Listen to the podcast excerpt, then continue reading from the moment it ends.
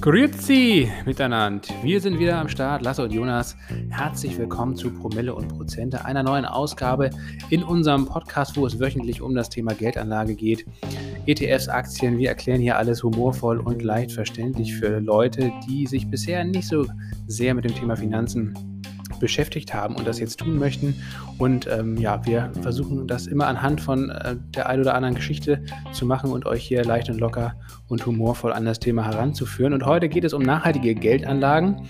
Also wir fragen uns, worauf muss man denn überhaupt achten, wenn man nachhaltig investieren möchte. Wir stellen euch die Nachhaltigkeitskriterien ESG und SRI vor. Ähm, das sind so die bekanntesten Kriterien äh, für nachhaltige Investments. Wir gucken vor allen Dingen auch mal hinter die Kulisse und fragen uns, was das überhaupt bedeutet und ob das wirklich nachhaltig ist.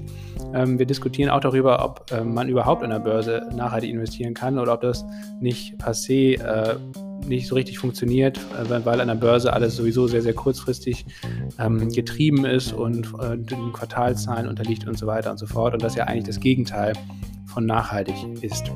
Und wir stellen uns dementsprechend auch oder stellen euch auch dementsprechend alternative Investments vor, wie zum Beispiel Genossenschaften, Crowd-Investing-Möglichkeiten oder lokale und regionale Investments.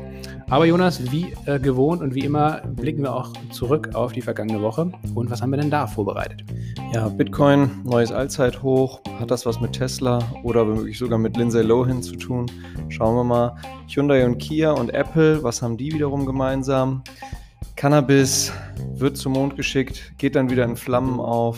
Das bleibt spannend.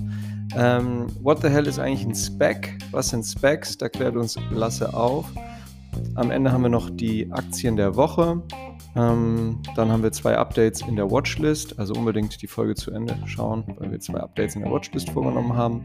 Und ähm, last but not least möchten wir uns bei unseren AbonnentInnen bedanken, die uns hier helfen, den Podcast eben ja, äh, die eben den Podcast hier finanziell unterstützen und uns helfen, das Ganze langfristig weitestgehend kostenfrei für euch zur Verfügung zu stellen. Äh, empfehlt uns gerne weiter, gebt uns äh, fünf Sterne auf Apple Podcasts zum Beispiel, teilt uns im Freundeskreis und äh, wenn euch der Podcast nicht gefällt, dann leitet es an die Leute weiter, die ihr mögt.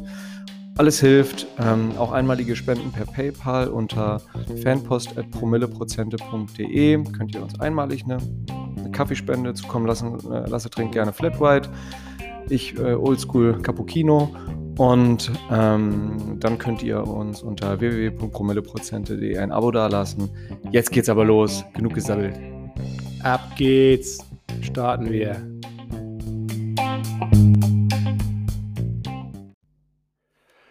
Ja, Jonas, herzlich willkommen zurück hier im Salon bei mir und ähm, wir starten mit einem Wochenrückblick. Ah nee, wir starten eigentlich mit natürlich mit dem Thema Whisky, denn wir ähm, ähm, schlabbern hier einen wunderbaren Glenellery, den wir auch gesponsert bekommen haben tatsächlich, weil wir mit unserem guten Freund Basti, den wir ja eigentlich fast schon mittlerweile in jeder Folge hier erwähnen, ähm, gleich ein wunderbares Tasting haben werden. Und als Vorbereitung nehmen wir natürlich erstmal den Podcast auf, aber wir haben hier schon die Flasche aufgerissen und ähm, trinken einen wunderbaren Whisky. Ich weiß nicht aus welchem Fass, aber auf jeden Fall 15 Jahre ähm, Single Fass, Single Cask und ähm, schmeckt auf jeden Fall gut, muss man sagen. From the Valley of the Rocks steht darauf, ja. Ja. Ich habe eine andere Flasche von denen geschickt bekommen. Die zwölfjährigen. Aus Madeira fast, ne? Ja. Die werden wir gleich auch noch verkosten, aber wir starten erstmal in die Woche. Allzeithoch, Bitcoin. Ja, genau. Da kommen wir jetzt nicht drum herum, äh, euch mal wieder mit dem Thema Kryptos und mit dem Thema Bitcoin hier zu behelligen. Und äh, natürlich, wie es auch immer so eigentlich ist in der Vergangenheit, in den letzten Wochen, hat es irgendwas auch mit Elon Musk zu tun. Und diesmal hat er nicht getweetet. Getweetet hatte er vorher schon über Bitcoin. Diesmal hat er tatsächlich investiert und zwar nicht wenig. Ja, getweetet hat er vor allem äh, über Dogecoin. Ja, Dogecoin ging natürlich auch durch die Decke. Die, äh, die Spaßwährung, ja. ähm, die mittlerweile unter den zehn, ähm, ja, nach Market Cap äh, unter den zehn größten Kryptowährungen weltweit longiert. Ähm, auch sicherlich ein Investment, was nicht sonderlich nachhaltig bzw. nicht sonderlich sicher und solide ist, aber für alle, die dabei sind, viel Spaß damit. Ähm, ja, Tesla hat aber tatsächlich in Bitcoin investiert und zwar 1,5 Milliarden Dollar. Und ähm, ja, Jonas, warum hat Elon Musk das überhaupt gemacht? Er ist halt der Meinung, dass Fiat-Währungen weiterhin an Wert verlieren. Und Bitcoin to the moon. Ja, ähm, also erstmal ist es ja ein Wert, Wertaufbewahrungsmittel. Dann würde ich mal unterstellen, dass Elon Musk durchaus auch mm, so ein bisschen eine Zockernatur in sich hat ähm, und dann eben auch darauf setzt, dass Bitcoin eben weiter im, im Vergleich zum Dollar eben ähm, an Wert gewinnt und dementsprechend vielleicht über, über dieses finanzielle Investment an Geld gewinnt. Es geht aber auch darum, glaube ich, so ein bisschen nochmal so. Tesla steht ja einfach dafür, extrem innovativ zu sein, dem Markt voraus zu sein und ähm, da müssen immer wieder Dinge kommen und er kann natürlich ständig jeden, äh, jedes, neue, jedes neue Quartal irgendwie ein neues Auto bringen, irgendwie eine, eine neue innovative Geschichte wie ähm, grifflose Türen und so bringen. Ich glaube, es gehört auch aufgehen. so ein bisschen mit dazu, immer wieder zu überraschen und immer wieder auch diese fast schon ähm, ideologisierte, religionsgleiche Tesla-Fangemeinde nochmal anzuheizen und diese Elon-Fangemeinde, die ja, ich glaube, mittlerweile folgen ihm auf Twitter 46 Millionen Leute, unfassbar und ähm, die auch immer wieder zu, zu füttern. Nichtsdestotrotz musste das sowas ja auch mit dem Board ähm, abgesprochen werden. Er ist ja, ja bei Tesla bei weitem nicht ähm, der Alleinherrscher. Aber es ist, glaube ich, so ein Mix aus, aus, aus vielem. Und ja. Und man muss ja auch sagen, ähm, Tesla ist jetzt nicht der Pionier, wenn es darum geht, Cash-Reserven eines Unternehmens teilweise in Bitcoin zu investieren. Das haben vorher schon Square, also ein Zahlungsdienstleister in den USA, der sehr populär ist und von dem Twitter-CEO Jack Dorsey gegründet und auch geführt wird. Bruchteil haben die zumindest investiert. Die haben 50, 50 Millionen, Millionen Dollar. Ja, aber 50 ja. Millionen haben sie halt eben im September investiert und die sind jetzt, diese 50 Millionen Dollar, ähm, die es damals waren, sind jetzt 250 Millionen oder ich glaube mittlerweile 300 Millionen Dollar wert. Wobei glaubst du nicht, dass Tesla auch über die letzten Monate nach und nach sich reingescaled das kann natürlich gut, hat. Das kann nicht, dass sie einfach einen Button gedrückt haben. One and a half yard. Moin! man, man, weiß es natürlich nicht so. Ähm, ja, also auf jeden Fall, jetzt haben sie es publik gemacht. Das hat natürlich dazu geführt, dass Bitcoin äh, to the moon geht, wie man heute so schön sagt, in, in Zeiten wie diesen, also ein neues Allzeithoch erklommen hat. Äh, neben Square hat auch MicroStrategy das, wie gesagt, vorher schon äh, gemacht, also bestimmte Cash- Reserven in Bitcoin zu investieren. PayPal ähm, ähm, ist auch weiter durch die Decke gegangen, genauso wie Square und Nvidia. Ähm, ähm Nvidia und PayPal aber primär deswegen, weil sie nicht, weil sie Geld äh, in Bitcoin investiert haben, sondern weil sie massiv von diesem Boom profitieren. PayPal hat ja auch, da werden wir gleich nochmal oder später nochmal rauf zurückkommen, weil auch das deine Aktie der Woche ist, Jonas. Aber PayPal hat also massiv von diesem ähm, Bitcoin-Hype profitiert, weil ähm, über PayPal mittlerweile auch in Bitcoin investiert werden kann und das viele Millionen Leute in den USA bereits machen. Genau, und, wichtig zu sagen, PayPal selber hat Bitcoin nicht mit aufs Balance Sheet genommen, also hat keine, äh, kein Firmenkapital in Bitcoin investiert, aber wie Lasse sagte, über PayPal kann, äh, können Kryptos, kann Bitcoin gekauft ja. werden und gehalten werden in Digital Wallets. Ne? Da geht es um, um, um, die, um die Wallet von PayPal Venom, aber da kommen wir später nochmal drauf. Genau, und PayPal hat auch auf einem Investorentag gestern am Donnerstag äh, erklärt, ähm, ja, nicht in, ähm, selbst in, in Bitcoin investieren zu wollen, aber eben das eigene Produktportfolio weiter auszubauen ähm, und auch auszurollen in andere Länder. Also das, da wird stark investiert in diesem Bereich und dementsprechend profitiert PayPal davon. Nvidia profitiert wiederum, weil die Grafikkarten ähm, auch beim Mining ähm, stark genutzt werden ähm, und auch sonst ist Nvidia eigentlich extrem gut aufgestellt. Ich ärgere mich sehr, dass ich meinen äh, Nvidia Call, also meinen Optionsschein, äh, Anfang der Woche nach einem halben Jahr verkauft habe mit einem minimalen Plus und genau an diesem Tag nachmittags ging der Schein dann und auch die Aktie durch die Decke und ist aus dieser halbjährigen Seitwärtsrange ausgebrochen. Tja, dumm gelaufen. Auch hier mal wieder das Motto Buy and Hold, sollte man sich dran halten. Habe ich in diesem Fall nicht gemacht. Nvidia aber auch ein starker Profiteur vom Bitcoin-Hype. Ähm, ja, eigentlich eine interessante Studie fand ich noch äh, und die schließt daran an, an dieses ähm, Beispiel, was Tesla jetzt gemacht hat im großen Stil, also Cash-Reserve eines Unternehmens in Bitcoin zu investieren. Ähm, eine St Studie von Kathy Wood, ähm, das ist die Chefberater von, äh, Chefberaterin von ARK Investment. Äh, und ARK äh, ist, kennen vielleicht einige von euch, das ist nämlich eine der gehyptesten US-Investmentgesellschaften gerade. Also auch, die haben auch viele ETFs aufgelegt, aktiv gemanagte ETFs, ähm, die halt in, in, Trendbranchen aktiv sind, die extrem gut gelaufen sind. Also ARK ist ein, gerade eine heiße Nummer da an der Wall Street. Und Kathy Wood hat eben vorgerechnet, und gesagt, ähm, das, was Tesla gemacht hat, das könnten auch viel mehr Unternehmen perspektivisch machen. Und wenn ähm, die, die Unternehmen im S&P 500 allein nur ein Prozent der jeweiligen Cash-Reserven in Bitcoin investieren sollten, also eine ganz, ganz geringe Prozentzahl, dann würde das dazu führen, dass Bitcoin um mehr als 40 Dollar 40.000 Dollar in die Höhe äh, schießen würde. Also ähm, wären wir fast, äh, bei, fast bei 90.000 Dollar, wenn wir dann. Ne? Jetzt sind wir knapp, jetzt sind wir ungefähr bei, bei, bei knapp 48.000 Dollar. Ja. Genau. Und dazu kam ja auch noch äh, die Meldung in dieser Woche, dass Visa und Mastercard, also die beiden größten Kreditkartenunternehmen der Welt, ähm, eben auch im Laufe des Jahres ähm, Investments oder ihre Infrastruktur vorbereiten, um halt ähm, auch Banken etc., viele andere Player, die ähm, über diese Kreditkarteninfrastruktur von Visa und Mastercard funktionieren, äh, denen eben auch das Investment in Kryptowährungen äh, zu ermöglichen. Also man merkt auf jeden Fall an allen Ecken und Enden, das geht in den, in den breiten Markt, in den Mainstream und ähm, das sollte eigentlich ist unsere Ansicht zumindest und auch die Ansicht sicherlich vieler richtiger Experten äh, im 2021 und auch darüber hinaus zu einem richtigen Hype weiterhin beitragen. Ja, genau. Ich, ich, ich denke selber, dass es jetzt ähm, weiterhin eher unwahrscheinlich ist, dass, dass, dass Bitcoin zeitnah sozusagen als, als Mainstream-Tauschmittel genutzt wird. Nee, das so wie wir es kennen. Ne? Also es wird, genau, es wird eher so sein, dass die Zentralbanken ähm, sich mit, mit digitalen Coins ähm, melden werden. Ne? Also auch, auch die EZB hat sich auf diesen Weg gemacht und denke mal so bis, bis 2025, 2026 würde ich sagen, eigentlich spätestens wird es die, wird's die ersten Testversionen dann auch endlich in Europa geben von sogenannten CBDC, also Central Bank Digital Coins.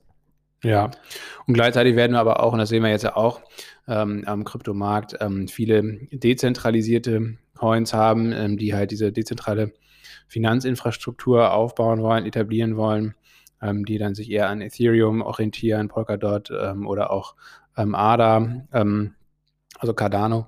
Ähm, und ähm, das sind, glaube ich, die Trends, die wahrscheinlich in diesem Jahr und auch darüber hinaus sehen werden ähm, und die immer mehr Marktkapitalisierung danach sich ziehen werden.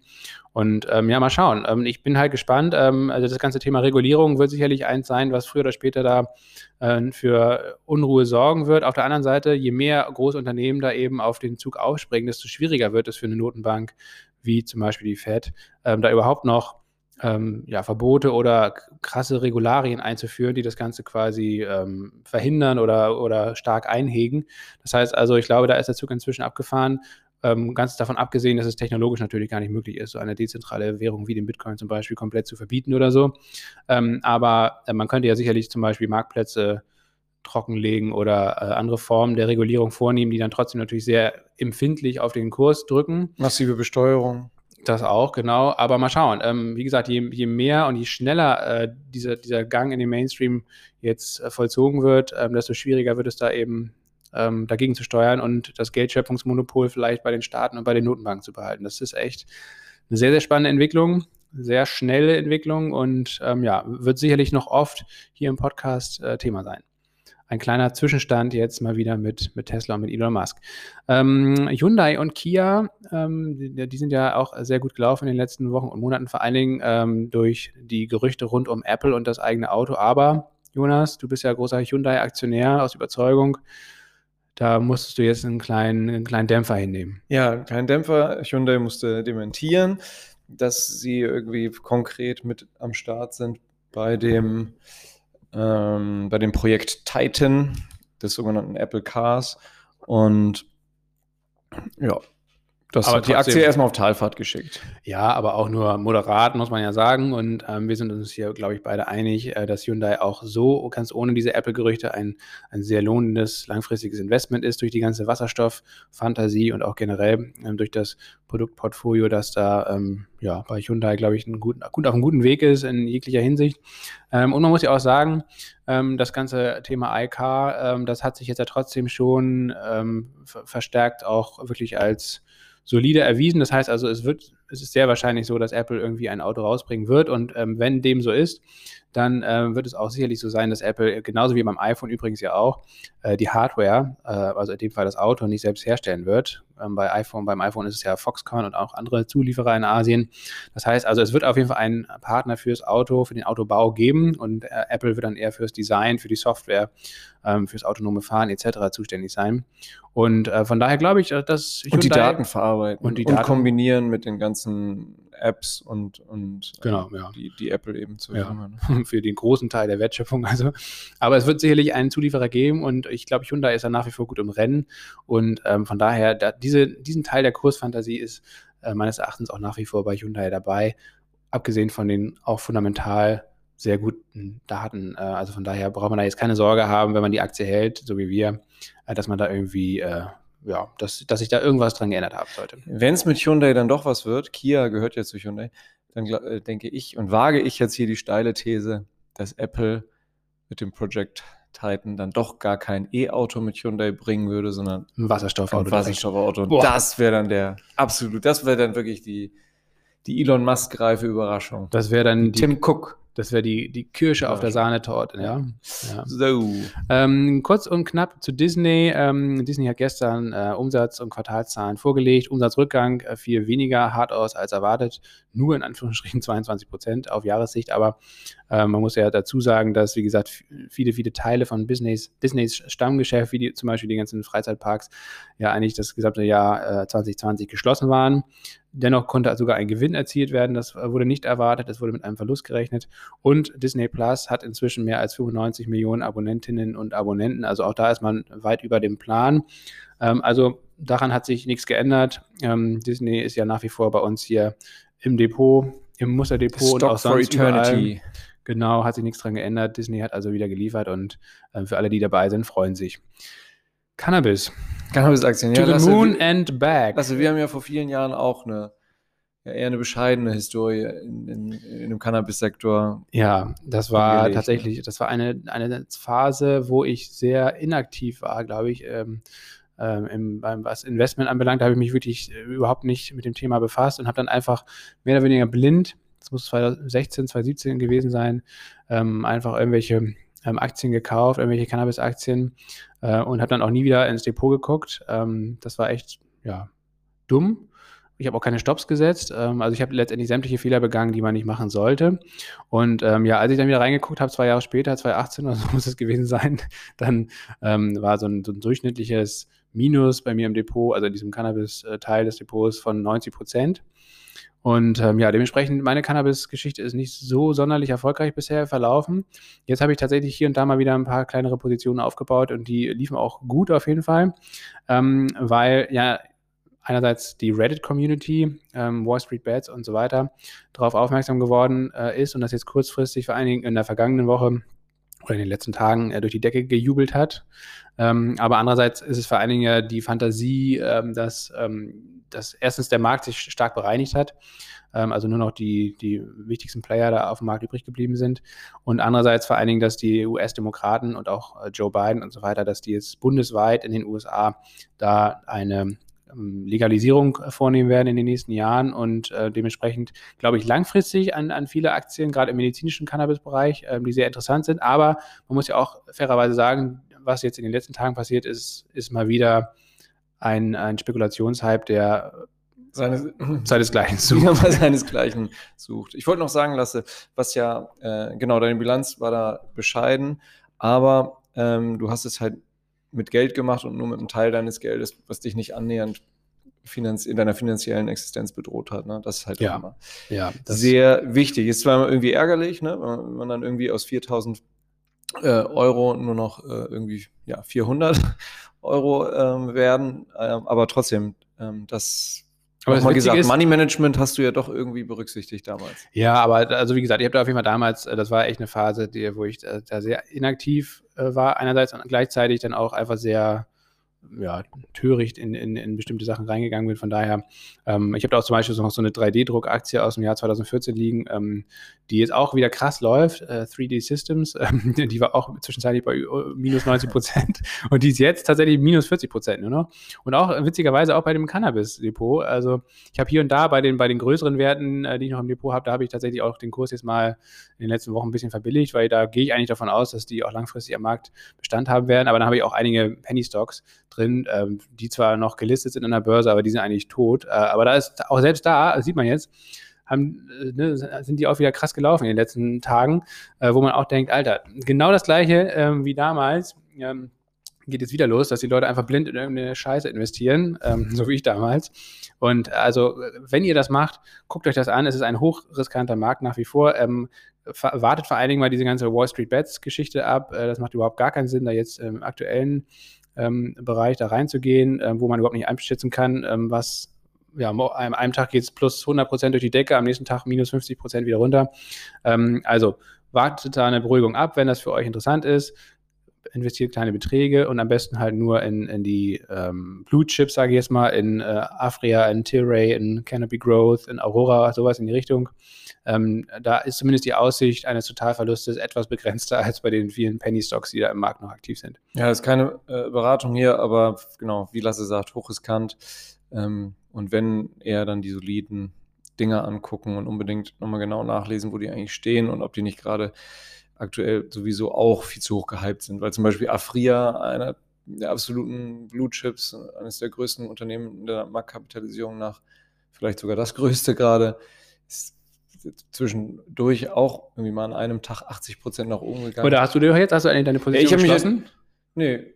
Okay, aber du bist, du bist ja jetzt eigentlich wieder ganz gut dabei, ne? Und man muss ja auch sagen, Jonas, du warst damals schon sehr viel aktiver als ich. Ja. Ähm, Hast damals auch ähm, ähm, rechtzeitig den Stecker gezogen und bist ja auch mit äh, nicht nur mit, ja, entweder mit dem blauen Auge oder zumindest sogar mit dicken Gewinnen raus, rausgegangen, oder? Aus Dicke Gewinne waren es nicht, aber es halb 20, 2017 waren, waren ganz, war ganz ordentlich. Also die ja. Gesamtbilanz, das war krass, die Gesamtbilanz hätte viel höher. Ich war halt zu gierig damals. Also ich, ich hatte zwischendurch irgendwie das, ich war auch mit so einer ähnlichen Summe wie du reingegangen. Ich hatte, glaube ich, so 5.000, 6.000 und hatte es zwischendurch verfünffacht da dachte ich schon so, ich, ah, jetzt geht's weiter. Und dann einfach zu gierig gewesen. Ja, dann 25.000 Euro da stehen, keine Gewinne oben mitgenommen, bam, nach unten geknallt und dann, dann das ganze Ding irgendwie bei 10.000, 11.000 verkauft. Ja, geil, immer noch fast verdoppelt, aber daraus lernt man einfach mal auch Teilgewinne mitnehmen. Ja, genau. Wir werden das Thema in der letzten Folge mit Wasserstoff, mit Cleantech-Aktien. Und genau ähm, in so einem Markt sind wir jetzt ja auch wieder, wie du sagst, mit den Cleantech ja. auch. Man, niemand, niemand ist an Teilgewinnen irgendwie bankrott gegangen. Ne? Natürlich bei den guten Werten, von denen man überzeugt ist, bei einem Hold lange laufen lassen, aber bei so es sollte einem ja schon klar sein, wenn, wenn Aktien irgendwie mal an einem Tag um 50 Prozent nach oben knallen oder auch in einer Woche um 30, 35 oder vielleicht sogar 70 Prozent nach oben knallen, dann ist da was tendenziell was, was extrem Spekulatives am Werk, nicht nur tendenziell.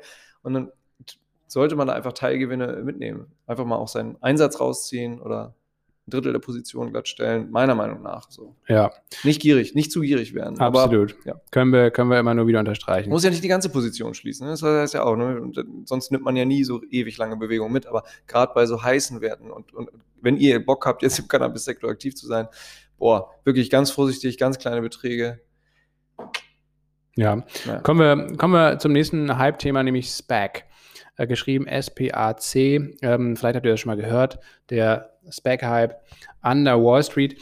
Ähm, jetzt fragen sich wahrscheinlich viele, was überhaupt ist ein SPAC? Also ein SPAC ähm, ist äh, die Abkürzung für Special Purpose Acquisition Company und das ist aktuell der letzte Schrei an der Wall Street oder eigentlich schon seit letztem Jahr. Ähm, das sind Unternehmen letztendlich, die äh, einzig und allein den Zweck verfolgen, oder das ist eigentlich eine komplett leere Mantelgesellschaft, also ein Unternehmen, was keinen operativen kein operatives Geschäft hat, auch keinen operativen Zweck verfolgt, sondern der Zweck ist letztendlich äh, einzig und allein Kapital einzusammeln. Dann, also das Unternehmen geht an die Börse, sammelt meinetwegen 300 Millionen Dollar ein und ähm, dann soll mit diesem Geld innerhalb von einem bestimmten Zeitraum, meistens sind es ungefähr so 24 Monate, ein anderes Unternehmen, was bis dato noch nicht börsengelistet ist, gekauft werden und somit quasi über, über den Umweg, beziehungsweise eigentlich ist es ja sogar der direkte Weg, äh, an die Börse gebracht werden. Also man, man ähm, spart sich quasi viel, viel Zeit, viel Kosten, ähm, viel regulatorischen Stress äh, eines klassischen Börsenganges, also eines Initial Public Offerings, eines IPOs äh, und kann letztendlich, ja, dadurch, dass man diese Mantelgesellschaft schon an die Börse gebracht hat, das ist natürlich sehr, sehr viel einfacher, weil da ja bisher gar nichts gelaufen ist äh, geschäftlich. Ähm, das kann man sehr schnell an die Börse bringen. Und ähm, mit diesem Spec kann man dann ähm, ein, ein, ein Unternehmen, was einen bestimmten Geschäftszweck schon verfolgt, ähm, eben zack an die Börse ähm, holen. Das ist letztendlich der letzte Schrei. Macht man ähm, eigentlich so ein Renaming dann? Oder? Genau, das ist dann meistens mit einem Renaming verbunden. Und ähm, diese, diese Specs haben einfach ziemlich absurde Namen oft. Die sind meistens dann daran angelehnt, entweder an den, an den Purpose, also wenn die meinetwegen irgendwie in E-Mobility investieren sollen, dann haben sie vielleicht irgendwas mit E-Mobility im Namen oder sie sind danach benannt nach dem Investor, also nach dem Hedgefonds zum Beispiel, der im, im Hintergrund steht und der das ganze Ding äh, auflegt. Ähm, aber auf jeden Fall haben sie völlig random Namen, auf jeden Fall. Besonders so. bei Retail-Tradern, ne? Äh, Privatanleger so, genau. beliebt. Und jetzt, ja, und das, da, da kommen wir jetzt mal hin, ähm, warum, warum das auch wieder der absolute Ober, äh, naja, nicht Traum ist, aber also der absolute Oberhype ist eigentlich. Ähm, wir hatten allein in diesem Januar, im vergangenen Monat, hatten wir 100 Specs äh, in einem Monat an der Wall Street. 100, 100 von solchen Blanko-Unternehmen. Blanko-Scheck-Unternehmen, die, die, die also quasi andere Unternehmen an die Börse gezogen haben. Zum Vergleich, zwischen 2009 und 2012 und 2019, also in sieben Jahren, zwischen 2012 und 2019, lasst euch auf der, auf der Zunge zergehen, gab es weniger als 100 Specs. Also weniger als in diesem gesamten Zeitraum weniger als in einem Monat jetzt, im letzten Monat. Und äh, im Jahr 2020 ähm, waren es immerhin 250. Also dieser Boom ging letztes Jahr los. Ich erinnere mich noch zum Beispiel an Nikola Motors.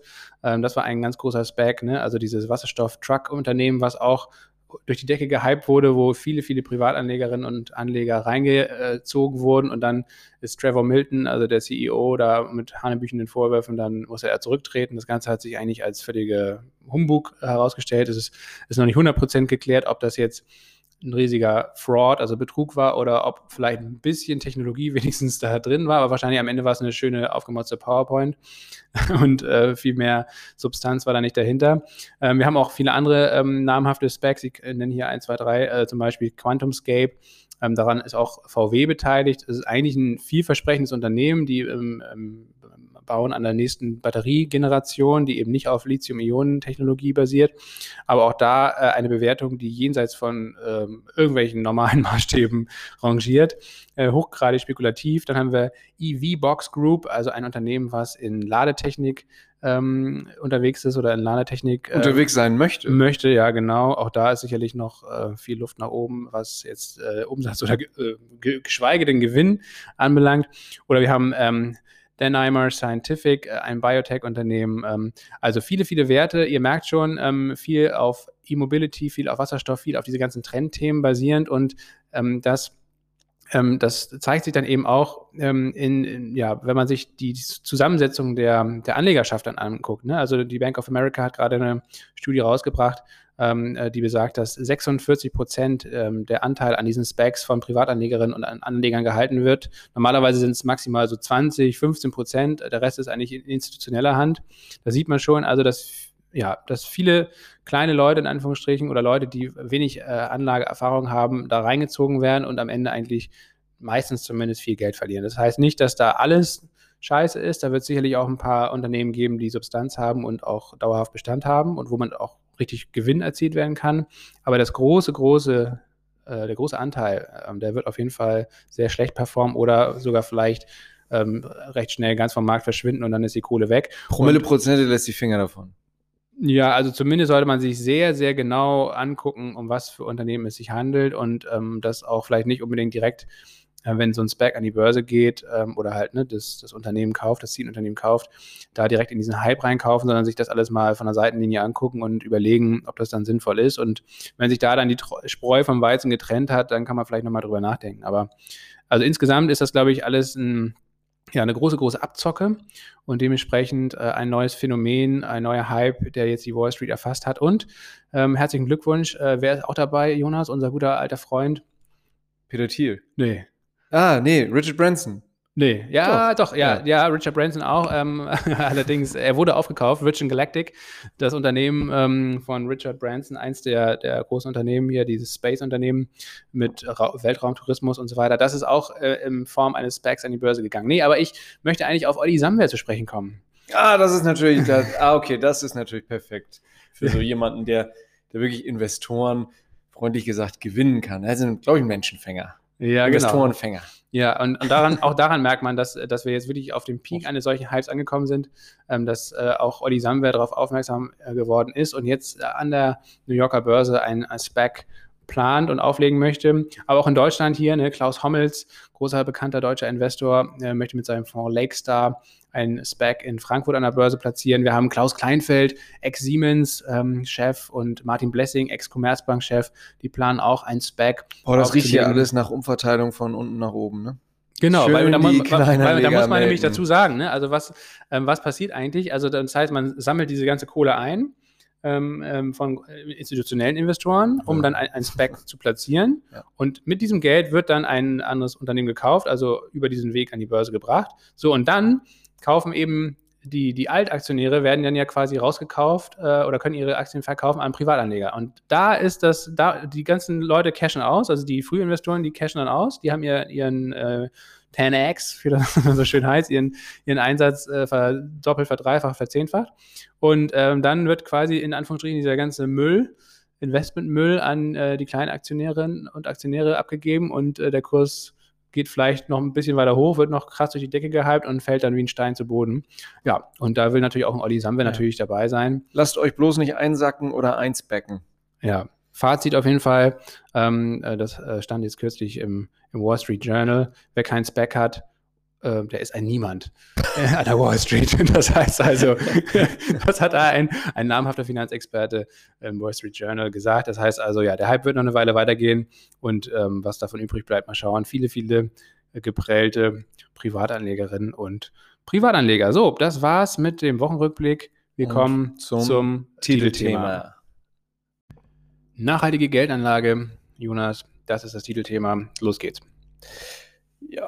Also der grundsätzliche Trend ist, ähm, dass die Leute sich mehr und mehr, vor allem Privatanleger, mehr und mehr interessieren für ähm, ja, vermeintlich nachhaltige Investments. Was ja erstmal eine gute Nachricht ist. Und ähm, das kann man auch an Zahlen sehen. 2016 sind 136, gut 136 Milliarden Euro in nachhaltige Anlagen, die zum Beispiel ESG und SRE zertifiziert sind, geflossen. Ähm, gegenüber 2019, da waren es fast 270 Milliarden Euro umgerechnet.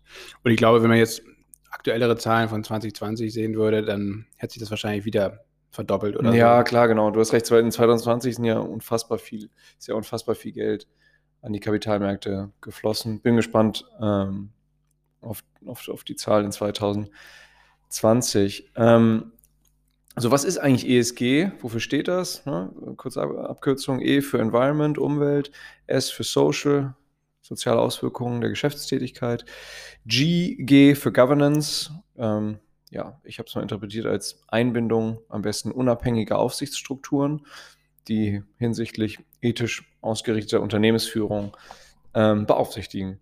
Man merkt schon, wenn man jetzt diese Buzzwords hört. Auch Korruption hört, spielt da zum Beispiel eine Rolle, ne? Also genau, aber wenn man jetzt diese Buzzwords hört, Environment, Social Governance, ethisch, nachhaltig, klingt super, äh, aber bedarf dann ja auch einer gewissen Definition und äh, der Kontrolle vor allen Dingen. Und der Kontrolle, so. Mm. Und da ist es dann doch nicht mehr so rosig, Jonas. Ne? Wie du rausgefunden hast, ähm, ja, hast du ja schon ein paar Knaller hier reingeschrieben ins, in die Vorbereitung. Ja, ich würde eigentlich ganz gerne mal mit grundsätzlich einfach sagen, ey, das ist gut, dass auch institutionelle Investoren, dass viele Kleinleger das, das mehr und mehr fordern, ähm, dass es ähm, nachhaltigere ähm, Geschäftstätigkeiten gibt. Das ist in, im Grunde eine gute Tendenz. Nur, ähm, ja, sobald man ein bisschen ins Detail geht, merkt man, es, es muss eigentlich besser gehen. Es könnte, kann auch besser gehen. Und eine große Kritik, die jetzt zum Beispiel an diesen ESG-Kriterien geübt wird, ist, dass es keine Ausschlusskriterien gibt, im Grunde. Erstmal in den Standards. Also du kannst, auch wenn du irgendwie Öl, Kohle, Gas oder eine Atomstromerzeugung bist oder ja, um Extrembeispiel zu nehmen, glaube ich sogar, auch wenn du Waffen produzierst, kannst du durchaus da ein Rating bekommen, äh, grundsätzlich ein ESG-Rating und kannst dann innerhalb deiner Branche, innerhalb deines Sektors re relativ gut abschneiden und dann sowas wie ein Best of Class, Best in Class ähm, Zertifikat bekommen, sodass dann erstmal nach außen das sehr gut aussieht, obwohl jetzt vielleicht viele Menschen sagen würden, ja, Moment mal, ähm, das finde ich ja gar nicht geil, dass überhaupt ein Ölförderunternehmen oder Unternehmen, das Waffen produziert oder Kernenergie ist oder Ölsand etc. im Ölsandbereich engagiert ist. Ich finde es gar nicht gut, dass, ähm, dass ich sowas in einem Fonds habe. Ich wollte doch nachhaltig äh, eben investieren. Und da merkt man auch, dass eben auch bei einem selber, das merken Lasse und ich auch, wenn wir unser Portfolio durchgehen, ist das auch nicht wirklich ökologisch oder äh, sozial komplett nachhaltig. Und man, man merkt einfach, man muss sich selber, und das können wir in dieser Folge hier auch nicht abdecken, man muss sich selber intensiv auf den Weg machen und in Recherche gehen und ähm, auf Seiten wie äh, dem Deutschen Nachhaltigkeitskodex, auf urgewalt.org mit, mit D am Ende geschrieben, ähm, die Urgewalt, das packen wir euch in die Shownotes, sich selber auf den Weg begeben und im Grunde eigentlich selber für sich einen eigenen ethischen Standard festlegen. Ne? Ne? Ich fahre zum Beispiel selber Auto, ich tanke auch hin und wieder mal bei einer Shell-Tanke, ist einfach so. Die sind ja, haben ein ganz gutes distribuiertes Netz. Ähm, nichtsdestotrotz möchte ich mich aber fernhalten von Unternehmen, die mehrheitlich Umsatz machen mit fossiler, mit fossilen Energiequellen. Das ist ja auch immer wieder das, ja, irgendwie Schizophrene an uns allen ja, oder fast an uns allen. Es gibt sicherlich ganz wenige Ausnahmen, aber fast alle von uns ähm, sind ja eben, legen ihren Fokus auf bestimmte Bereiche. Ne, manche sind vegan, manche sind vegetarisch, manche ähm, unterlassen Langstreckenflüge, manche unterlassen Inlandsflüge, ähm, manche fahren kein Auto. Daran merkt man auch, dass wir eigentlich mit unserem menschlichen Tun und Wirtschaften immer einen ökologischen Fußabdruck hinterlassen, immer irgendwie auch in anderen Ländern, wo unter ja, menschenunwürdigen Bedingungen produziert wird, dass unser Konsum, unsere wirtschaftliche Tätigkeit immer irgendwo auch negative Auswirkungen hat. Ähm, und der Wunsch aber trotzdem besteht, und wir beschäftigen uns ja hier mit dem nachhaltigen Investieren an dieser Stelle, trotzdem der Wunsch besteht, etwas besser zu machen. Und, und wir kommen hier eigentlich zu dem Schluss, dass es im Grunde nur gehen kann mit einem ja, faute de mieux. Also in Ermangelung eines Besseren müssen wir das möglichst Beste versuchen aus der ganzen Sache zu machen. Das ist ähm, erstmal jetzt unser, klingt erstmal ein bisschen allgemein und vielleicht pathetisch, ähm, dieses Fazit ähm, am Anfang jetzt gezogen. Aber nur mal um ein Beispiel, konkretes Beispiel zu nennen. BP war ja bis kurz vor dieser äh, Katastrophe im Golf von Mexiko, als diese Deepwater Horizon Plattform da hochgegangen ist, mit Best in Class innerhalb der, äh, seiner Branche eben bewertet. Also hatte ein ESG-Rating. Ja, und hatte, war ESG gerankt als Best in Class und ähm, sicherlich analog der ESG-Kriterien auch berechtigt. Nur daran sieht man halt auch, dass das nicht schützt vor letztlich dann doch ökologischen und oder sozialen katastrophalem Impact, das solche Unternehmen irgendwie dann doch bringen können. Und man selber muss dann überlegen, Mensch, wenn man jetzt selber vorher tiefer in die Recherche gegangen wäre und gesagt hätte, ABP oder wie auch viele andere Ölförder, wie alle, fast alle anderen Ölförderunternehmen, hat eben diese Plattformen, die hochriskant da äh, offshore eben sind. Und da gibt es eben Risiken, dass diese Dinger ähm, eben, eben hochgehen oder dass die Leitungen reißen, platzen und Öl eben in die Ozeane geht. Und wenn man jetzt gesagt hätte, ey, ich möchte einfach nicht ähm, in sowas investiert sein, weil es eben dieses Risiko gibt, ähm, das hätte man, das hätte ESG in dem Fall nicht verhindert. Und es gibt womöglich hunderte Beispiele, wenn nicht gar tausende, ähm, in denen das möglicherweise auch so läuft. Ne? Viel ist, glaube ich, in, der, in dieser Supply Chain-Kette versteckt, dass man, ähm, dass den Unternehmen selber teilweise auch die Mittel fehlen, ähm, bei, ihren, äh, bei ihren Zulieferern und die, den Zulieferern der Zulieferern ähm, entsprechend die, die Governance, die Aufsichtsstruktur zu überwachen. Das ist sicherlich auch ein Problem. Ich ähm, versuche jetzt mal so ein bisschen äh, die ESG-Kriterien zu retten oder die Ehre der ESG-Kriterien zu retten. Also man muss auf jeden Fall erstmal feststellen, dass sich diese Kriterien stark weiterentwickelt haben und ähm, das natürlich auch dadurch, dass es ein viel, viel stärkeres Interesse an solchen nachhaltigen Investments ähm, besteht. Und das ist ja erstmal gut, dass viel, viel mehr Geld äh, aus privater äh, von Privatanlegerinnen und Privatanlegern, aber auch von institutionellen Investoren in diesem Bereich fließt ähm, oder auch durch die, die Investmentbewegung, also quasi, ne, also von wirklich besonders dreckigen Branchen auch ganz massiv Geld abgezogen wird. Ähm, das ist ein Trend, der erst in den letzten Jahren so richtig Fahrt aufgenommen hat und im Zuge dessen sind auch diese Kriterien und, und die Maßstäbe dafür, glaube ich, sehr viel besser geworden, ähm, sehr viel schärfer geworden teilweise auch und die Kontrolle äh, und die Transparenz hat da stark zugenommen. Deepwater Horizon, ähm, das Ding ist 2010 in die Luft geflogen, glaube ich, ähm, vom BP, also das ist jetzt elf Jahre her, das heißt also, ob BP, ähm, BP sich erstens jetzt wahrscheinlich auch stark weiterentwickelt, gerade auch im, Zu im Zuge dieser Katastrophe zum Glück. Ähm, äh, aber ob, ähm, ich habe jetzt kein aktuelles ähm, Bild, ob, ob die irgendwie ein SG-Rating haben oder so. Aber was ich damit sagen will, ich glaube auf jeden Fall, dass sich das Ganze weiterentwickelt und das ist gut. Ähm, nichtsdestotrotz ähm, stimme ich dir absolut zu, dass ESG und auch SRI, da kommen wir gleich nochmal drauf, Social Responsible Investment oder Investing, das ist eine, eine, ein Kriterium von Morgan Stanley.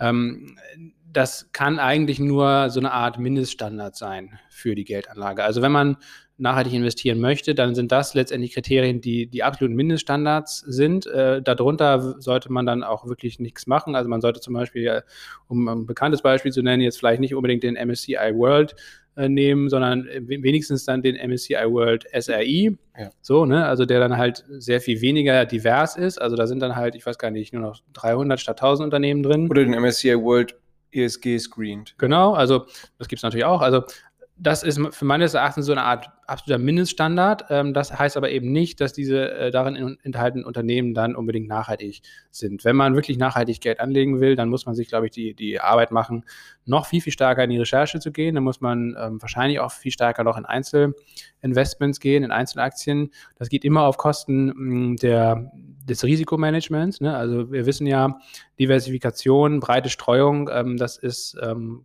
sehr wichtig, um eben Risiko zu minimieren. Wenn man ähm, nach wirklich sehr nachhaltige Unternehmen sucht, dann wird es viel, viel, viel, weniger Unternehmen geben, in die man potenziell an der Börse investieren kann. Und dementsprechend ist die Risikostreuung dann eben nicht mehr sonderlich gegeben. Das muss man zumindest auf dem Zettel haben, wenn man sich so entscheidet.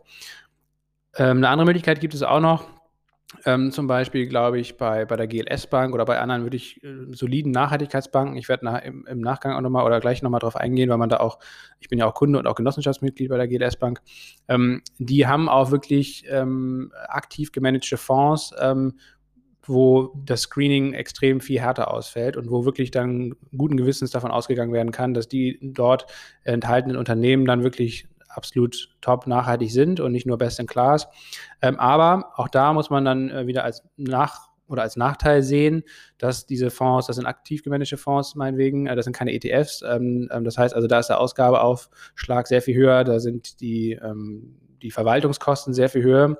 Und ja, es ist auf jeden Fall ein sehr viel teureres Investment in Anführungsstrichen, als wenn man jetzt in ein klassisches ETF investiert. Also es hat immer alles äh, zwei Seiten. Ne? Also ähm, wenn man wirklich richtig nachhaltig investieren will, dann stellt sich für mich generell die Frage, inwiefern äh, der aktuelle Kapitalmarkt, äh, das aktuelle Geschehen an der Börse, wir haben jetzt ja im Wochenrückblick schon viel über die ganzen Spekulationsexzesse geredet, inwiefern das überhaupt in irgendeiner Form nachhaltig ist. Und da habe ich so äh, ziemlich erhebliche Zweifel auf jeden Fall, dass der Kapitalmarkt, wie wir ihn jetzt aktuell kennen, dass der nachhaltig strukturiert ist, weil er natürlich für die allermeisten Unternehmen, die an der Börse gelistet sind, äh, einfach extrem kurzfristige Anreize setzt. Ne?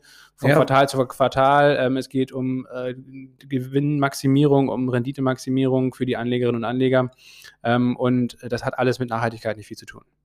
Ja, ist richtig, genau. Und ich habe ja, da werden auch viele Leute oder teilweise die Leute wahrscheinlich in Augen gerollt haben mit dem Deepwater Horizon Beispiel, die sagen, ja, jetzt nimmt er hier das naheliegendste Beispiel. Ähm, ich finde immer wieder, dass wir sagen müssen, auch in unseren Depots an die eigene Nase fassen, weil, ähm, ja, guck mal, wir halten zum Beispiel auch selber Bitcoin. Ähm, wenn man sich mal den Energieverbrauch für das Bitcoin-Mining anguckt, dann überschreitet er teilweise den Energieverbrauch von ganzen Ländern, wie irgendwie Belgien oder so. Ähm, über 60 Prozent der Mining-Activities finden aktuell noch in China statt. Chinas Energie speist sich eben auch äh, großartig aus der Kohle. Also jetzt immer nur die, ne, ich habe auch am Anfang nur die naheliegenden Beispiele genannt, wie irgendwie äh, ähm, fossile Energieunternehmen äh, oder, oder Waffenproduktion. Aber nein, auch, auch so ein Unternehmen wie Apple, ne? schöne weiße oder schöne glänzende schwarze I iPhones. Auch, ne, da stecken seltene Erden drin, diese ganze Supply Chain, ohne da jetzt im Detail drin zu stecken. Aber das alles, müssen wir uns ja bewusst sein, birgt ja letztlich ganz viel ja, ökologisches äh, Explosionspotenzial und ähm, auch sozialen Sprengstoff, was die, was die Supply Chain angeht. Letztlich muss man ehrlicherweise sagen, wenn man, wenn man da wirklich, wirklich streng rangehen will, ähm, ist man vermutlich am, am Kapitalmarkt, an der Börse eher dann nicht richtig aufgehoben. Also, und da, und wir können auch nicht von, ich finde, ich würde mich auch nicht hinstellen und sagen, ich kann mich nicht hinstellen und sagen so, ich lege nachhaltig an. Ich kann mich auch nicht mehr hinstellen und sagen, ich lebe ökologisch nachhaltig. Nee, also ich, Das wäre einfach. man kann vielleicht sagen, ähm, dass man sich da äh, stets bemüht. Ähm, also ich glaube, also auch Ja, ein, wir wissen ja alle, wofür das steht, ne? Er war stets bemüht. Sie war ja, ja, das war jetzt auch bemüht. eher, das war jetzt auch Ja. eher mit dem Augenzwinkern gemeint. Aber nee, also ich glaube tatsächlich, ähm, wenn man, wenn einem das Thema wichtig ist und mir persönlich ist es wichtig, dir sicherlich auch, Jonas, ich glaube, da muss man äh, das ganzheitlich sehen. Man muss einerseits sehen, dass man eben absolut äh, weit weg von Perfektion ist und dass es ein Weg ist ähm, und ähm, dass man ähm, ja viele verschiedene Bereiche in seinem Leben und dazu gehört natürlich auch die Geldanlage oder Altersvorsorge ähm, Stück für Stück umstellen muss. Äh, ganz egal, ob man das jetzt äh, will oder nicht, aber äh, ich möchte das auch und ähm, ja, es, es macht auch absolut Sinn, es ist zwingend notwendig, ähm, um den Klimawandel und andere ökologische Katastrophen abzuwenden. Und ähm, man muss einfach Stück für Stück äh, vorgehen. Also keine Ahnung, ähm, meines Erachtens zum Beispiel sollte sich mal jeder hinterfragen, und das ist nämlich auch ein Teil der Altersvorsorge, wie viel Konsum ist eigentlich möglich? Äh, nötig. Ja, also ich glaube, wenn man, wenn man wirklich mal durchgeht und, und äh, sich anschaut, was man so tagtäglich konsumiert, ähm, wie viel davon wirklich sinnvoll ist, wie viel äh, man irgendwie irgendwo kauft ähm, ähm, und eigentlich überhaupt nicht braucht und so weiter und so fort. Das sind, das sind Teile eines nachhaltigen Lebensstils, andererseits aber auch gleichzeitig Teil der Altersvorsorge, weil wenn dieses ganze Geld, was man sinnlos verkonsumiert, wenn man das eben ähm, ja, entweder ähm, zur Seite legt oder ich komme ja auch gleich noch auf äh, nachhaltige, wirklich nachhaltige äh, Alternativinvestments, ähm, das da Stück für Stück einlegt oder letztendlich auch zum Beispiel die, die gewonnene Zeit genießt. Äh, ja, also wenn man weniger Geld für Konsum ausgibt, muss man letztendlich äh, in der Quintessenz auch weniger arbeiten oder ähm, vielleicht nicht unbedingt 40 Stunden irgendeinen Job machen, den man scheiße findet. Ähm, also das ist immer so eine Gesamtbetrachtung und ähm, keine Ahnung, es gibt so viele Punkte, wo man Kosten einsparen kann. Wenn man, jeder, der in der Großstadt wohnt, braucht nicht unbedingt ein eigenes Auto zum Beispiel. Das ist einfach weder ökologisch noch finanziell ist das sinnvoll. Und es gibt viele andere Beispiele, die man jetzt auflisten kann. Und gleichzeitig kann man sich anschauen, was man eben im, im Investmentbereich machen kann. Einerseits, wie gesagt, glaube ich schon daran, dass sich das Stück für Stück in die richtige Richtung entwickelt. Das sieht man auch. Ähm, aber es ist eben weit davon entfernt, perfekt zu sein. Dessen muss man sich bewusst sein.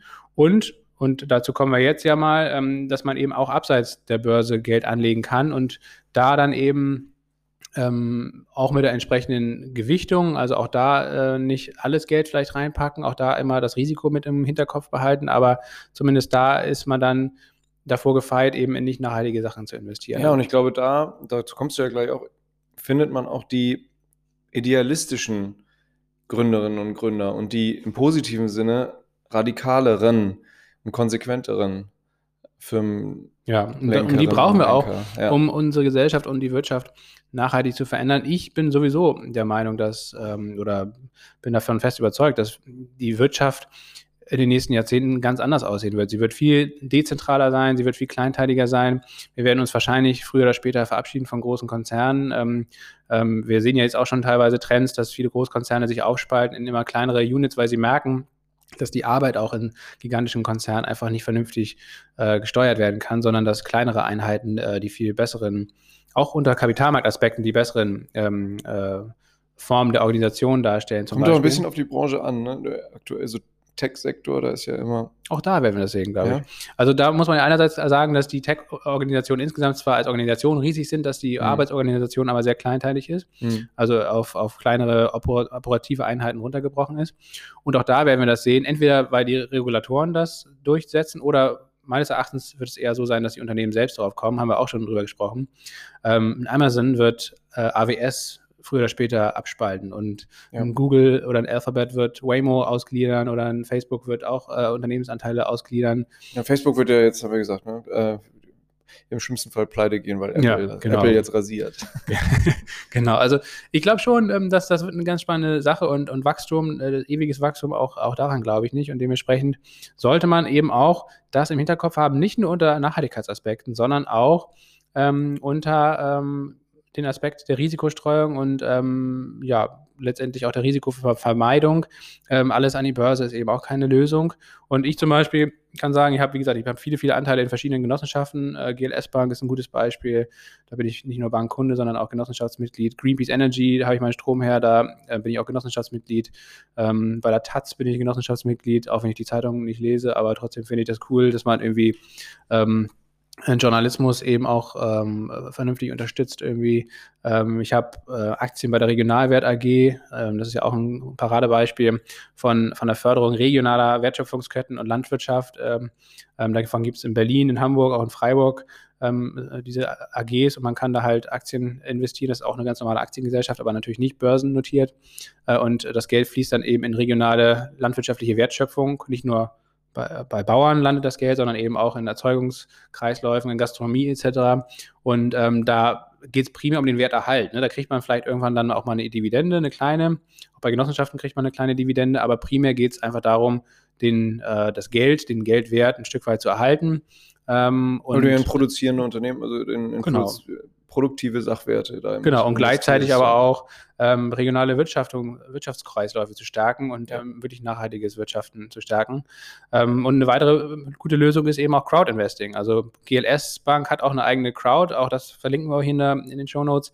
GLS Crowd, da kann man in sehr spannende Unternehmen investieren. Ähm, das, das mache ich regelmäßig. Äh, bei Better West kann man das auch machen. Hast du nicht auch ganz viel bei über Startnext gemacht? Oder? Ja, das ist Crowdfunding. Das ist ein Unterschied. Also Crowdfunding ähm, ist letztendlich ähm, eine Möglichkeit, also ja, Startnext kann ich auch sehr empfehlen, aber das ist nicht Investment, sondern da geht es eher darum, gute Produktideen, primär auch nachhaltige Produktideen ähm, zu fördern, bevor sie ähm, am Start sind. Und als Dankeschön für die finanzielle Förderung, also meinetwegen, wenn man 100 Euro bezahlt, dann kriegt man später das Produkt zum Beispiel, was dann durch das Crowdfunding überhaupt erst produziert werden kann. Ja, klar. Und genau. beim Crowd Investing, da geht es tatsächlich um ein Investment, das heißt, man gibt Geld und äh, kriegt dann meistens, das sind ja meistens Genussscheine, die man dann da ähm, bezieht, und man kriegt dann meistens dann im festen Zeitrahmen ähm, oder Zeitraum ähm, das Geld zurück plus Zinsen, also plus 5%, 7% etc. Also. Genau, aber mit dem Crowdfunding bist du ja letztlich auch eine Art von Investorin, so weißt, weißt ja. du, weil vorher konnte das nicht realisiert werden. Die Leute sagen, ey, ich habe hier die Idee aus ähm, ausschließlich nachhaltigen Materialien, ähm, ein paar Schuhe zu entwickeln, ein paar Sneakers zu entwickeln, meinetwegen, komplett vegan, komplett recycelt und boom. So, das kann, es ist nur gonna happen, wenn wir im Vorfeld jetzt 10.000 Schuhe verkaufen. Genau, aber das dann letztendlich, ne, du, du wirst in Naturalien quasi bezahlt, also in dem ja. jeweiligen Produkt oder in der jeweiligen Dienstleistung. Ähm, aber also, nichtsdestotrotz investierst du in genau. etwas Gutes, ne? Oder es ist genau, Konsum. Ja, und du kriegst ja auch eine Gegenleistung. Konsum. Du kriegst ja. ja. auch eine richtige Geldwerte Gegenleistung und, und vor allen Dingen unterstützt du halt ähm, Gründerinnen und Gründern dabei, eben coole neue Produkte auf den Markt zu bringen und, und auch nachhaltiger ähm, zu produzieren vielleicht oder nachhaltige äh, Alternativen zu schaffen für Produkte, die einfach scheiße sind. Ja, ja wenn, wenn, wenn schon Konsum, du sagst es ja vorher, dass ähm, Dann guter umsichtige Konsum. Konsumieren gehört, ist auch einfach Bestandteil der Altersvorsorge. Umsichtiger Konsum und, ganz wichtig, weniger Konsum. Ja. Und wenn, wenn schon einen neuen, neuen Schrank, dann irgendwie äh, über Crowdfunding. Ja, oder eBay Kleinanzeigen. Aus alten Autoreifen. eBay Kleinanzeigen. Ja. Ne, der beste Schrank, ja. der beste Schrank ist der Schrank auf eBay Kleinanzeigen. Second Hand, Third Hand. Wie Fourth Hand, Fifth ja. Hand. Gut. Meine das, Karre, Six Hand. Ja, genau, deine ja. Karre, Jonas, du fährst Leid Auto, aber, aber wenigstens, drunter, dass es Six Hand ist. ja, genau. Also ähm, kann auch nach hinten losgehen. Aber ja, also das äh, war jetzt quasi mal so ein, so ein kleiner Schwenk. Ne? Also wir haben jetzt äh, geguckt, äh, diese klassischen Kriterien, die sind gut, die dienen äh, zumindest der groben Orientierung, die werden immer besser. Es ist wichtig, dass diese Kriterien wie ESG, wie SAI entwickelt werden. Und das ist für mich, für meine Investments an der Börse mehr oder weniger so eine Art ähm, Mindeststandard, äh, aber auch nicht mehr. Ähm, vielleicht wird das irgendwann so weit entwickelt, dass man wirklich ähm, das noch, noch enger fassen kann, noch besser fassen kann. Da, da glaube ich auch dran. Ähm, aber äh, wenn man wirklich nachhaltig investieren will, dann muss man das eben über aktuell noch andere Wege tun. Und ähm, ja, und mein Weg ist eben alles möglichst mitzunehmen. Ich habe einen Teil eben in, in Investments an der, an der, Börse, in ETFs, in Aktien, äh, wo ich dann aber eben auch weiß, dass sie nicht 100% nachhaltig sind oder sein können. Und ich habe äh, anderes Geld in Genossenschaften, in kleinen Crowdfunding-Geschichten und Crowd-Investment-Geschichten, die sehr viel nachhaltiger sind, aber die natürlich gleichzeitig auch risikoreicher sind. Also auch da kann man jetzt nicht sein ganzes Geld reinstecken. Das empfiehlt sich nicht. Das, ähm, davon rate ich wirklich ganz stark ab. Ähm, das bringt einem überhaupt nichts, wenn, wenn Sachen toll nachhaltig sind, aber am Ende, weil das Unternehmen noch ganz jung ist äh, und die Idee nicht aufgeht, das Geld weg ist, das Unternehmen pleite, ähm, damit ist auch dann keinem geholfen. Also man muss eben Mittelweg finden und dieser Mittelweg, den kann man nur alleine finden ähm, für sich und, und sich da einfach informieren und, und dann halt eine Entscheidung treffen. Ja, auch wenn das jetzt vielleicht ein bisschen aktionistisch rüberkommen möge, gerade von meiner Seite, aber ich finde, zumindest ich sollte mal mein Depot wirklich Stück für Stück durchgehen und einmal schauen, ähm, welche Werte da einfach, einfach nicht reingehören. So, das, das muss ich öffentlich machen. Die fünf, die fünf Dinger, die jetzt, die, die jetzt fünf hier, nachhaltigen die, die, Aktien, die, die Schier aus dem Depot kloppen. Die, die bei Jonas von Promille und Prozente äh, aus dem Depot gefallen sind, weil, weil, weil er sich dann doch irgendwie besonnen hat, ähm, ob der, ob der unethischen Ver Das ist gut. Das mache ich auch. Bei mir sind auch bestimmt solche. Garantiert, du hast auch, du hast auch Depotleichen. Ich habe auch Depotleichen. Das nehmen wir uns jetzt für, für die nächsten Folgen vor. Mal gucken, wir können ja mal Screen, mhm. ESG-Screening bei uns machen. Und dann gibt es äh, das nächste Mal die Rubrik fünf Aktien für die Tonne. Ja, mir schwant das schon. Von Jonas und. Ja, mir schwant das schon. Ich habe da so einen Silberproduzenten, mal gucken, in Kanada. First Majestic, den muss ich mal unter die, unter die ökologische Lupe nehmen. Ja, ja. Aktie der Woche, Jonas. Los geht's mit PayPal. ja, ich finde, äh, genau, ich finde PayPal, PayPal hat fantastische Zahlen geliefert. Ähm, ja. Hat 22 Prozent über, über Vorjahr, äh, lag das vierte Quartal 2020 gegenüber dem äh, vierten Quartal 2019 lag der, lag der Betriebsgewinn 21 Prozent über Vorjahr. Ähm, Gesamtumsatz 2020 waren fast 22 Milliarden ähm, Dollar. Ähm, das ist ein Plus von 22 Prozent gegenüber 2019. Mega gut. Die, ähm, die aktiven Konten, ja, die aktiven PayPal-Konten liegen bei ungefähr 370 Millionen. Mal zum Vergleich, was so WeChat und Alibaba haben, die haben beide über eine Milliarde aktive äh, Konten. Ähm, nichtsdestotrotz, da kann man auch sagen, hey, im Peer-to-Peer- Bereich, aber auch im, im, im Crypto-Wallet-Bereich hat PayPal da massives Potenzial und wird wahrscheinlich auch schnell aufholen. Selber ist jetzt am Donnerstag rausgekommen, hat PayPal sich vorgenommen, bis 2025, also in vier Jahren, ähm, das zu verdoppeln, die aktiven Konten. So, die wollen, oder mehr als zu verdoppeln, die wollen ungefähr 750 Millionen ähm, aktive Nutzer haben. Also das Wachstum bleibt, bleibt hoch. Wir persönlich bleiben da auch in der Aktie investiert, finden, finden äh, das ist gut. Äh, PayPal können wir unter Nachhaltigkeitsaspekten uns trotzdem auch nochmal angucken. Ja, gut. Ähm, also kommt ja. darauf an, wie die den Strom für ihre ganzen Payment-Aktivitäten da ähm, beziehen. Ne? Das ist ja das primäre, das primäre Kriterium. Ansonsten viel physischen äh, Unsinn treiben die ja nicht. Also ähm, das muss man ja sagen. Das Primäre ist der Stromverbrauch und wenn der nachhaltig läuft, dann kann man auch einigermaßen guten Gewissens in PayPal investieren. Ja, aber also aus, aus reinen Investment-Aspekten ist PayPal einfach eine Bank. Wir sind beide investiert. Ähm, wir haben ja auch ähm, noch unseren Optionsschein hier liegen, der irgendwie, keine Ahnung, irgendwo jenseits von 200 Prozent im Plus liegt. Das ist auf jeden Fall eine runde Sache. Kann, kann ich auch sagen, Aktie der Woche PayPal kann ich unterschreiben. Ja, irgendwann werden wir dann auch in, in Deutschland über, über Venmo, über PayPals Venmo, das ist die mobile Geldbörse, dann Kryptowährungen kaufen und verkaufen und halten können. Ähm, das wird aber wohl auch noch, auch noch drei bis fünf Jahre dauern. Aber wie gesagt, die Aussichten bei PayPal bleiben super und ähm, deswegen für mich Aktie der Woche auch eine tolle Performance hingelegt so far. Mal wieder neues Allzeithoch bei fast 247 Euro am Donnerstag. Crazy. Ja, Jonas, meine Aktie der Woche ist ähm, Ecograph der Ecograph aus Australien passt eigentlich auch ganz gut in die Folge. Ähm, Thema nachhaltiges Investment, denn Ecograph, was wollen die machen? Die ähm, wollen ähm, Batterierecycling vorantreiben. Das ist ein ganz, ganz starkes, ganz, ganz großes Thema natürlich, ähm, weil wenn wir mehr Elektroautos auf den Straßen sehen, dann sehen wir natürlich leider auch viel, viel mehr Batterien. Das ganze Batteriethema ist ein sehr heikles Thema, weil es natürlich unter hohen Umwelt- Einflüssen bisher äh, nicht nur produziert, sondern auch entsorgt wird. Und äh, das Ziel muss sein, dass ähm, das nachhaltig passiert, dass die, die Rohstoffbeschaffung nachhaltig ist, dass es am besten vor allen Dingen zu geschlossenen Kreisläufen kommt, dass äh, eine Batterie immer wieder zu einer neuen Batterie wird. Sonst kann man das ganze Thema Elektromobilität nämlich ähm, an die an den Haken hängen, eigentlich zumindest unter dem Thema Nachhaltigkeit. Dann ist das alles andere als nachhaltig, wenn man sich das heute anguckt oder den heutigen Stand der Technik anguckt.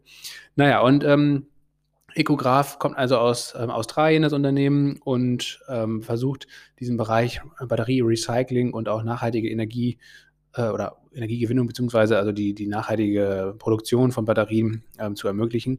Man muss sagen, ist ein ganz, ganz junges Ding. Ich bin hier durch einen Freund darauf aufmerksam geworden. Ähm, ist erstmal so ein bisschen vor sich hingedümpelt, denn jetzt in den letzten zehn Tagen um Gut, hatte der, muss, dazu muss man sagen, dieser Freund, das war jetzt kein ominöser Geheimtipp, er hatte das in der Spektrum gelesen, Wissenschaftsmagazin, und hatte eben da, ähm, da wurde das Unternehmen beleuchtet.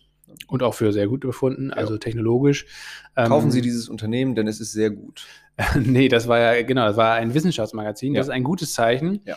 ähm, denn ein Wissenschaftsmagazin ist ja bekanntlich dafür da, Wissen und Technologie zu bewerten und nicht unbedingt ähm, den, den Kapitalwert eines solchen Unter Unternehmens. Der Spektrum ist da, glaube ich, auch wirklich eine, eine, eine wirkliche Institution. Ja, und ähm, ja, so bin ich also darauf aufmerksam geworden, habe dann äh, ein bisschen Geld reingepackt. Ist natürlich ein Penny Stock. Ich bin zu 25 Cent oder 22 Cent oder irgendwie so an Bord gegangen. Jetzt in den letzten zehn Tagen, deswegen äh, passt es auch in die Aktie oder der Woche oder in die Kategorie Aktie der Woche. 160 Prozent im Plus. Völlig durch die Decke gegangen, das Ding. Keine Ahnung warum, aber ich, äh, jetzt habe ich natürlich auch den Grund dafür gefunden. Die Aktie war in den letzten Tagen nämlich auch vom Handel ausgesetzt. Da habe ich natürlich gleich wieder ein bisschen gedacht, oh, oh, ähm, hier das nächste GameStop. Ähm, äh, aber nein, äh, doch kein GameStop. Es ist auf jeden Fall nach wie vor ein sehr, ähm, ja, ein aussichtsreiches Unternehmen. Es gab eine Kapitalerhöhung. Es konnten also erstmals auch richtig namhafte und, und viele institutionelle Unternehmen, äh, Investoren gewonnen werden. Ähm, es konnten 54,6 Millionen australische Dollar neu eingeworben werden. Ähm, ja, das Schade war natürlich, dass äh, Privatanlegerinnen davon ausgeschlossen waren. Also ich konnte jetzt zum Beispiel keine neuen Aktien kaufen, aber ähm, das äh, hat zumindest dafür geführt, dass noch mehr Vertrauen in diese Technologie anscheinend besteht und äh, sonst wären die institutionellen Anleger nicht bereit gewesen, da so viel Geld reinzustecken. Vor allen Dingen auch zu einem Kurs, einem Aktienkurs, der ähm, sogar 15 Prozent über dem ähm, Kurs der, der letzten zwei, drei Wochen lag, den Durchschnittskurs. Also von daher ähm, scheinbar eine ganz gute Bewertung hinbekommen. Jetzt bauen sie damit dem Geld eine, eine erste richtige Produktionsanlage in Australien, wollen auch eine äh, in den nächsten Jahren in der EU bauen, denn äh, gerade in der EU ähm, wird es ähm, eine starke Nachfrage natürlich nach Batterien geben, aber vor allen Dingen auch die EU will äh, Milliarden dafür ausgeben, Förderprogramme, ähm, um die Batterieproduktion eben nicht nur in Asien stattfinden zu lassen, sondern auch unter nachhaltigen Aspekten dann möglichst in Europa. Ähm, also da ist viel, viel Geld im Spiel. Dazu kommt noch die ganze Regulatorik, dass eben die die Kriterien, die Nachhaltigkeitskriterien für Batterien stark angezogen werden. Das heißt also, die Batterien, die jetzt noch auf dem Markt sind, die dürfen in wenigen Jahren gar nicht mehr verkauft werden, weil sie eben nicht nachhaltig sind. Ähm, also da ist ein großer Milliardenmarkt im Entstehen ob Ecograph dann äh, ein Unternehmen sein wird, das davon nachhaltig profitiert, langfristig profitiert, das kann man jetzt noch nicht sagen. Es ist also ein hochspekulatives Investment, weil es natürlich sehr, sehr frühphasig ist. Aber mein Fazit ist, ich bleibe an Bord. Ich finde das ganze Thema spannend. Ähm, wir hatten ja auch in den letzten Folgen schon mal immer mal wieder darüber gesprochen, dass wir eigentlich mal ins, über das Thema Batterie-Recycling sprechen müssen, weil das ein gigantischer Markt einerseits ist, aber eben vor allen Dingen auch ein ganz, ganz wichtiger Aspekt, wenn es um Nachhaltigkeit geht. Und ähm, dementsprechend ja, bin ich dabei mit einem kleinen Betrag, freue mich über den Kurssprung, gehe davon aus, dass in der nächsten Woche, wenn die Kapitalerhöhung nämlich am ähm, Donnerstag, den 8., 18. Februar durchgeht, der Kurs auf jeden Fall ordentlich mal wieder runterkommt.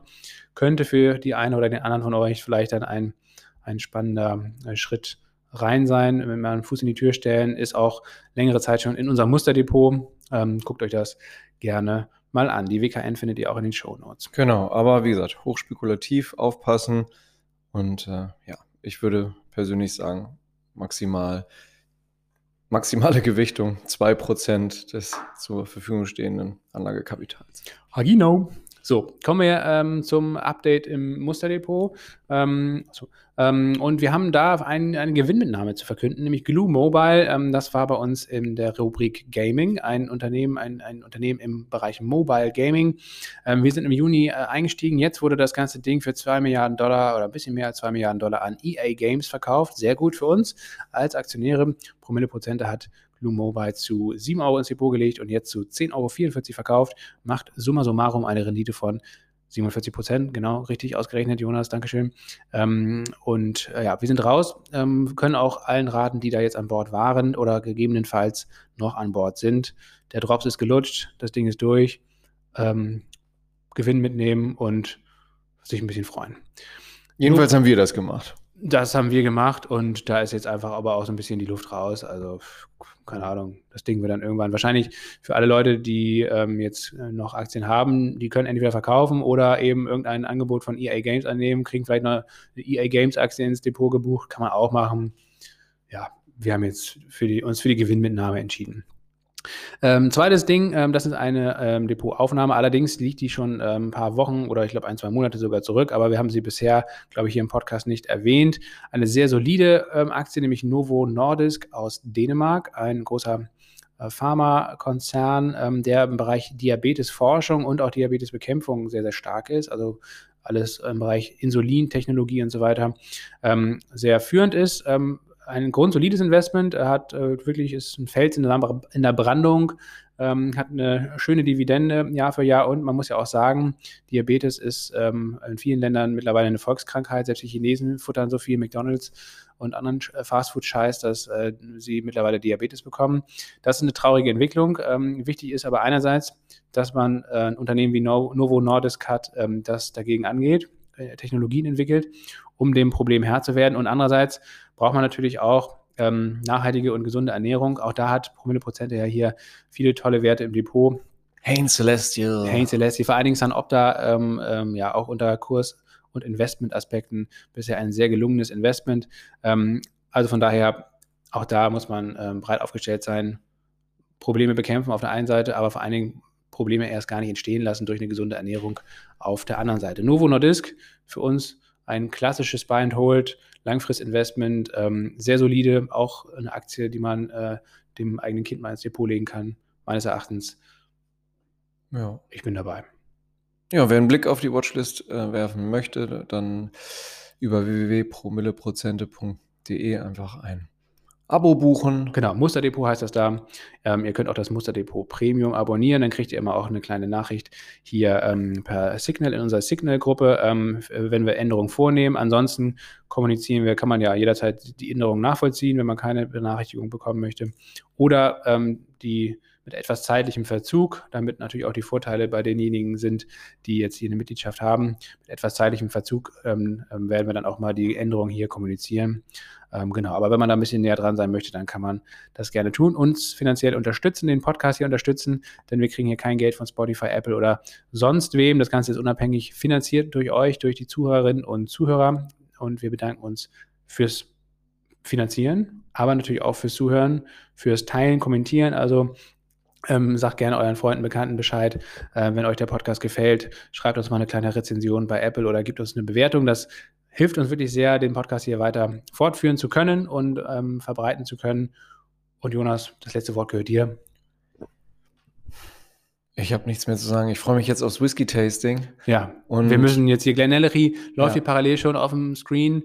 Wir haben hier schon, oh, ich weiß gar nicht, wie viele Whiskys wir hier vor der, vor der Nase haben. Ich muss mich zurückhalten. Ich muss fit bleiben. Ähm, ja, ich muss nachher vielleicht noch Auto fahren, wenn ich, wenn ich Pech habe.